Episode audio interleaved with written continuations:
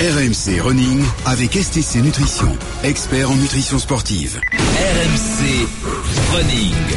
Et euh, Céline demandait s'il avait mis son short rose aujourd'hui. C'est En parlant de notre Stéphane ambassadeur. RMC Running, Stéphane Diagana. Bonjour Stéphane. Bonjour, oui, je l'ai sur moi, mais je ne vous montrerai pas. Ah, je ne vous le montrerai pas. Voilà. À la radio, c'est plus pratique. Euh, Clémence Calvin est avec nous également euh, au téléphone. Clémence, vice-championne d'Europe du 10 000 mètres. C'était à, à Zurich en 2014. Bonjour Clémence. Bonjour tout le monde. Et merci d'être avec nous. En Euh, direct d'Afrique du Sud, hein, je En direct d'Afrique du Sud, d'accord. Absolument. Où elle fait sa En préparation. préparation avec toute l'équipe de, de, de France d'athlètes, me semble-t-il. C'est ça, Clémence? Oui, c'est ça, exactement. Très bien. Alors, euh, Stéphane, euh, le problème avec les femmes, c'est qu'elles n'arrêtent plus de courir. Qu'est-ce qui les fait courir? On, on parle de- du phénomène running sur RMC toutes les semaines, euh, mais c'est un phénomène qui touche beaucoup euh, la, la jante féminine, puisqu'il y a... Bah, elle court après Stéphane. Elle court après Stéphane. Qu'est-ce que vous lui trouvez Elle court après Stéphane tous les samedis. Stéphane, c'est vrai que c'est un véritable phénomène, hein, euh, le- running chez, chez, chez, les, chez les femmes, plus encore euh, peut-être que, que chez les garçons. Oui, oui, mais faut rappeler que le, le running aussi, euh, en compétition notamment, euh, et sur des distances comme le marathon, ça a été une vraie conquête hein, pour les femmes parce qu'il n'y a pas si longtemps que ça, on leur interdisait la pratique du running parce qu'on jugeait que c'était dangereux pour les femmes, que quoi, le, marathon en particulier était une discipline dangereuse pour les femmes. Donc le premier marathon olympique, ça a été en 1984 euh, avec la victoire de Johanne Benoît, l'Amé- l'américaine, et, donc euh, c'est voilà, ça fait une trentaine d'années.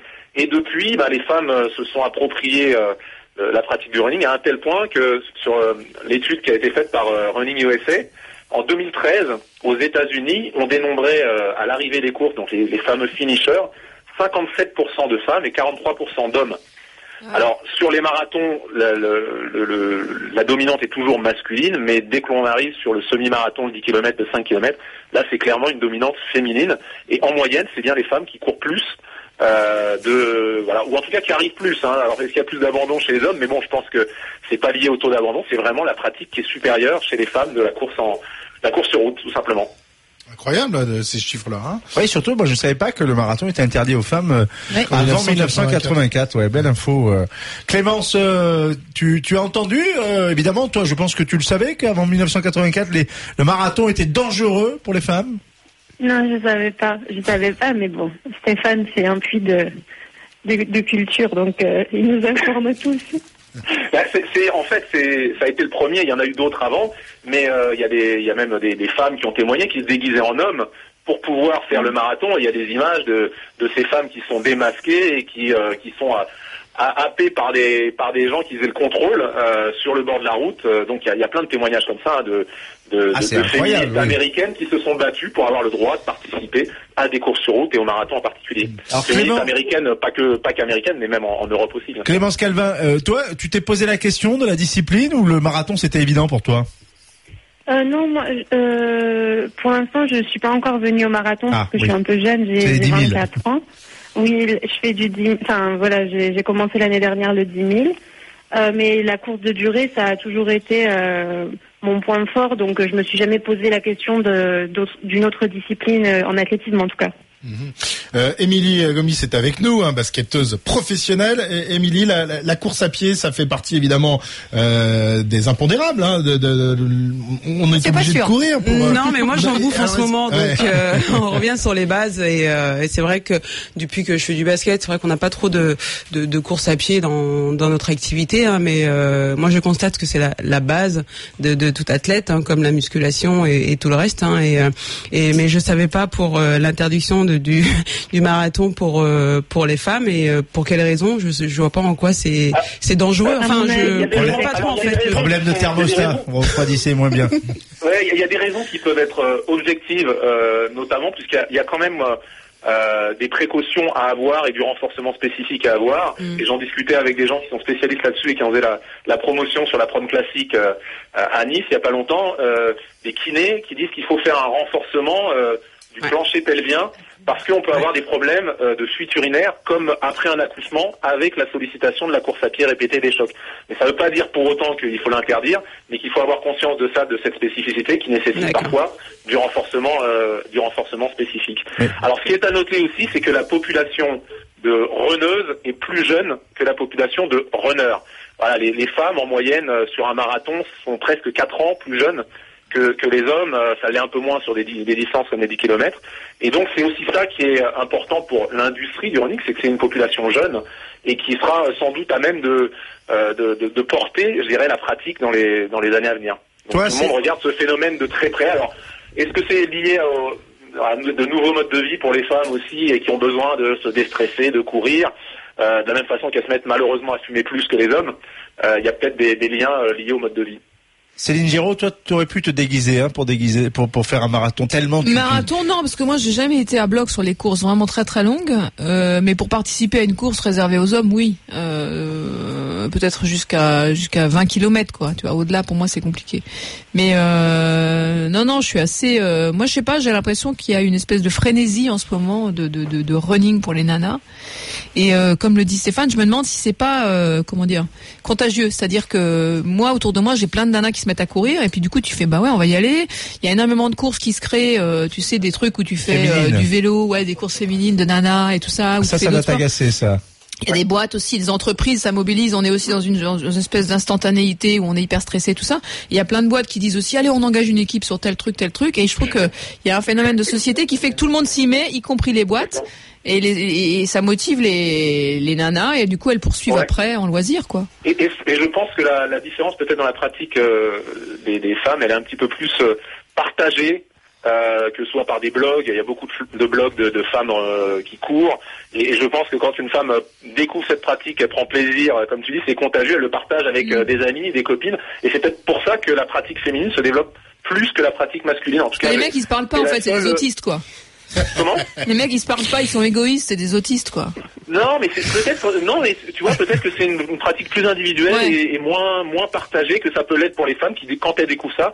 Je suis convaincu et je vois des blogs de, de running féminin. J'ai l'impression qu'il y en a plus que des blogs euh, des blogs masculins, mais c'est vraiment c'est vraiment l'impression que j'ai et, et cette envie de partager euh, partager des trucs. euh, voilà. Bah, c'est vrai que Mais le, que le- dans- le dans la garçon, on a du mal à faire deux choses en même temps, courir, parler. mais ça, ça, on le sait depuis longtemps. Ouais, Euh, peut-être que dans la recherche féminine, elle est peut-être différente. Peut-être que les femmes courent pour rechercher un bien-être et peut-être que l'homme va plus facilement aller rechercher de la performance.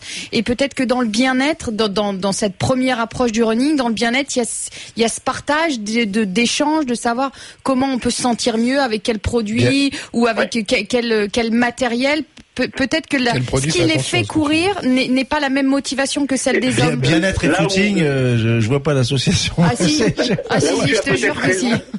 Sarah, Sarah, là. là, où, là où tu as peut-être raison, Sarah, c'est qu'effectivement, quand on est sur le marathon, bon, on prend plaisir, hein, moi je prends plaisir quand je fais un marathon, mais il y a une dimension de dépassement de soi qui est peut-être plus masculine, mais alors c'est vraiment une supposition Oui. par rapport pour aller dans le sens de ce que tu dis, euh, plus masculine. Et là, on a une dominante de pratique masculine. Alors aussi parce que la pratique féminine est plus jeune, donc on commence pas par le marathon. Peut-être que dans quelques années, et je crois qu'aux États-Unis, euh, sur le marathon, c'est encore en train de bouger et il y a de plus en plus de femmes qui y participent. On arrive près de 50-50 maintenant. Euh, mais peut-être qu'il y a aussi une dimension dépassement dans le marathon qui est moins recherchée dans la pratique running euh, au féminin. Stéphane, on va, le temps file, on va poser une question et lui dire au revoir à Clémence Calvin. Ton quotidien, Clémence, en Afrique du Sud, ta préparation, tu cours euh, tous les jours, combien, comment?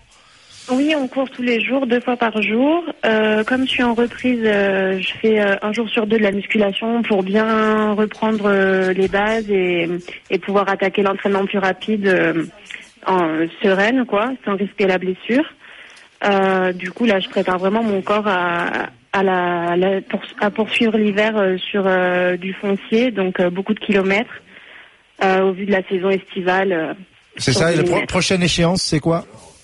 Ben, de prévu vraiment, c'est un 10 000 mètres pour me qualifier au championnat du monde de, de Pékin. D'accord. Merci Clémence Merci Calvin en direct d'Afrique du Sud. Merci Clémence. Euh, Émilie, euh, bah, elle aussi est en, est en reprise, en pleine préparation. Donc faut courir aussi, Émilie. Hein, Oui, hein, tous les courir, jours, tous les jours, deux fois même par jour, deux marathons par jour. Non, euh, pas de marathon, mais c'est vraiment pour euh, reprendre le souffle et euh, c'est sur du, euh, du, du foncier. Donc euh, pour reprendre le rythme de, de terrain, on n'a pas du tout les mêmes, euh, les- le- la même course que pour les, les gens qui font du marathon. Moi, c'est vraiment euh, du fractionné. Donc euh, voilà, mais c'est difficile parce qu'on a beau être athlète de haut niveau, dès qu'on s'arrête quelques semaines, on le sait, hein, euh, faut reprendre tout à zéro. J'ai l'impression que j'ai jamais fait de sport de ma vie, donc euh, je suis un petit peu cramé. Mais il faut passer par là pour euh, pour revenir au top. Donc euh, voilà, je, je suis à la fin de, de ma prépa là. À la fin de la prépa et bientôt de, de retour sur les sur les parquets pour pour la deuxième Pour partie. saison. Non, elle va pas dunker. Merci Émilie. merci à vous. d'être Merci venue, d'avoir été avec euh, nous. dans ce studio. Euh, on va faire un, un petit tour à Melbourne. Bah alors, Allez. Eric, euh, Prozac pour tout le monde. Eric Salut. Simon va peut-être gagner.